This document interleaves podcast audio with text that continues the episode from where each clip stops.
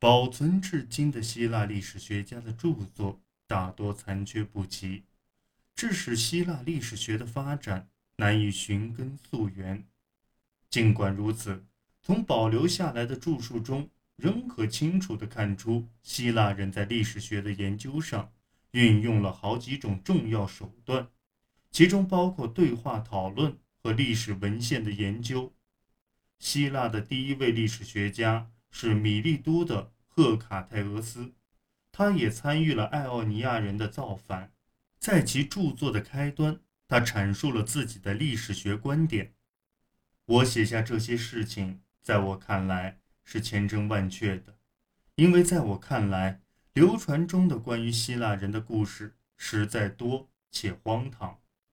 大约在公元前五世纪四十年代，写作的希罗多德。为他自己的著作取名《历史》，以指代其写作过程中所经历的询问、查询、研究这整个过程。希罗多德继续并延伸扩展了他在历史探寻与考究方面的兴趣。他选择了波斯帝国的发展以及希腊对其扩张的打压作为研究主题，旨在校正、更新。并超越赫卡泰俄斯的著作。他以希腊人和非希腊人之间的冲突为研究起点，在查证了双方之间一系列的绑架事件的传统解释后，分析讲述了波斯对希腊城邦日渐加强的控制和爱奥尼亚人的造反事件。他还讨论了妇女在社会和政治事务中所起的作用。这在古代希腊历史学家中是较为独特的。虽然希罗多德的书本质上是对历史事件的叙述，但他个人对因果论的兴趣却常常将其作品引入奇闻的企图。有时候他会对这些事件的真实性发表意见，但大多数时候他会暗示这些事件之所以重要，不在于其真实性。而在于他们能够成为某些现象的解释，比如说，当谈到斯巴达国王克里奥米尼斯自杀时，希罗多德列出了三种可能的原因，每种原因都与神明的惩罚有关。第一种解释是，大多数希腊人认为国王是通过向德尔菲神谕的祭司行贿来夺得斯巴达王位的，因此。这是神对他的惩罚。第二种解释是，雅典人认为这是他糟蹋了阿提卡的埃莱夫基斯的一些圣果的后果。第三种解释是，阿尔戈斯人认为这是他在阿尔戈斯亵渎神明所遭到的报应。可见，对于希罗多德来说，信念和风俗的记录对于实际历史事件的记录和解释而言。是必不可少的。希罗多德的著作还常常提供一些人类学观点，介绍所述事件涉及的人群的习俗。他的历史第四卷讲述的是波斯国国王大流士试图征服塞西亚游牧部落的事。这个部落的足迹遍布多瑙河北部和东部，并横跨俄罗斯南部，到达黑海北部。希罗多德在书中花了大量笔墨，对该部落的生活方式和风土人情加以描述。他还描述了一个热爱和平的秃头民族——阿尔吉派欧伊人。根据他的讲述，这些人以一种独特的果树所结的果实为食，那些果实如豆般大小，有核，而且他们还栖居于这种树上。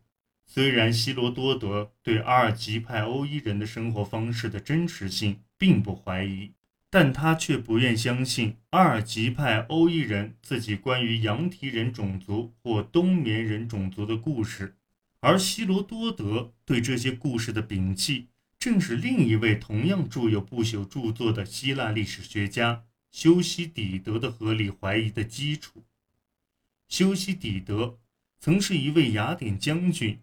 于公元前四百二十四年被流放，著有《波罗奔尼撒战争史》，但这部巨作并未完成。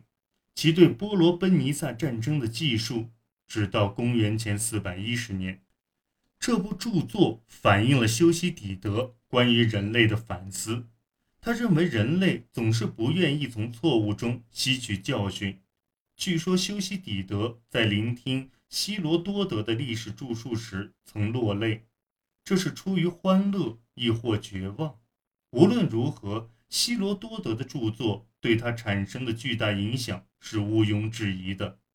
修昔底德继续了希罗多德著作的主题：权力的建立和毁灭。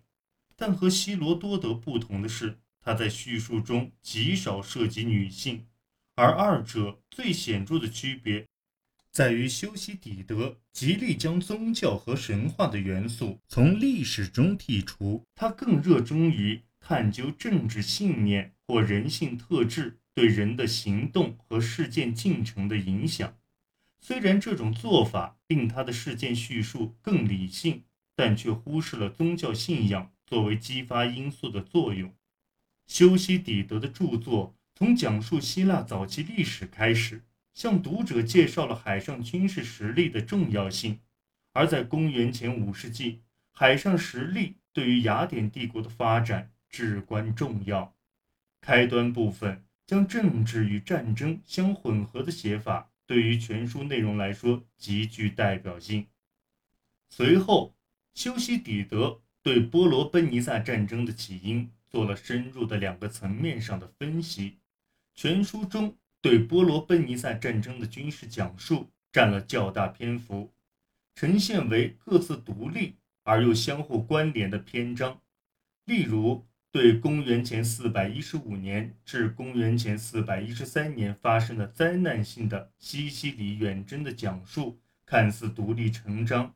但他所强调的却是全书的主题：航海技术的重要性、人性的贪婪、扩张主义以及人类不愿意吸取过去教训的本性。